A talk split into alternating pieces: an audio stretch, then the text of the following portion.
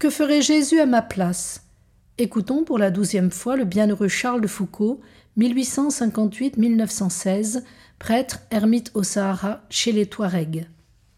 Ce sont des extraits de L'imitation du bien-aimé, méditation sur les saints évangiles. Que vous êtes bon, mon Dieu, de tant souffrir pour nous. Vous voulez souffrir dans votre corps, dans votre âme, dans tout ce que vous êtes, pour nous montrer la voie, pour nous entraîner à votre suite, à l'odeur de vos parfums. En soi, la douleur était incompatible avec l'état de votre âme, avec la vision béatifique dont vous jouissiez. Mais vous avez voulu souffrir ces douleurs pour nous apprendre comment on doit faire quand on souffre.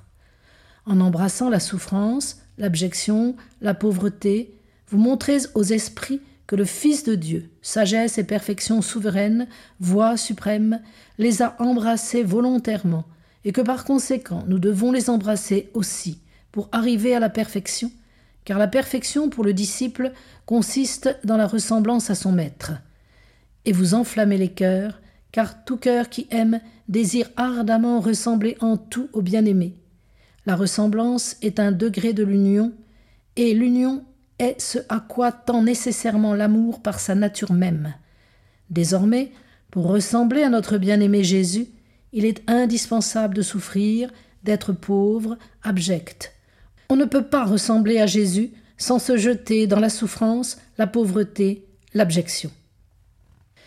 Que vous êtes bon, mon Dieu. Toujours, toujours, vous vous oubliez pour penser à nous. Vous vous oubliez, et dans votre vie publique, et dans les derniers jours de votre vie. Imitons notre Seigneur, oublions-nous.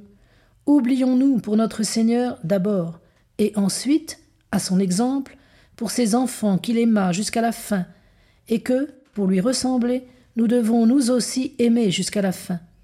Oublions-nous à son exemple, et en vue de lui, pour ses enfants bien-aimés, en priant toujours pour tous les hommes comme pour nous-mêmes, et en désirant leur bien matériel et spirituel autant que le nôtre.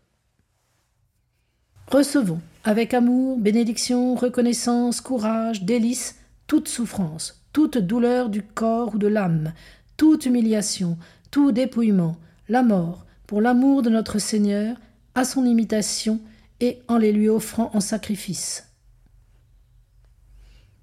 Embrassons la souffrance, recevons avec bénédiction pour l'amour de Jésus, à son exemple, et en la lui offrant toute souffrance qui nous atteindra, ne nous contentons pas de cela.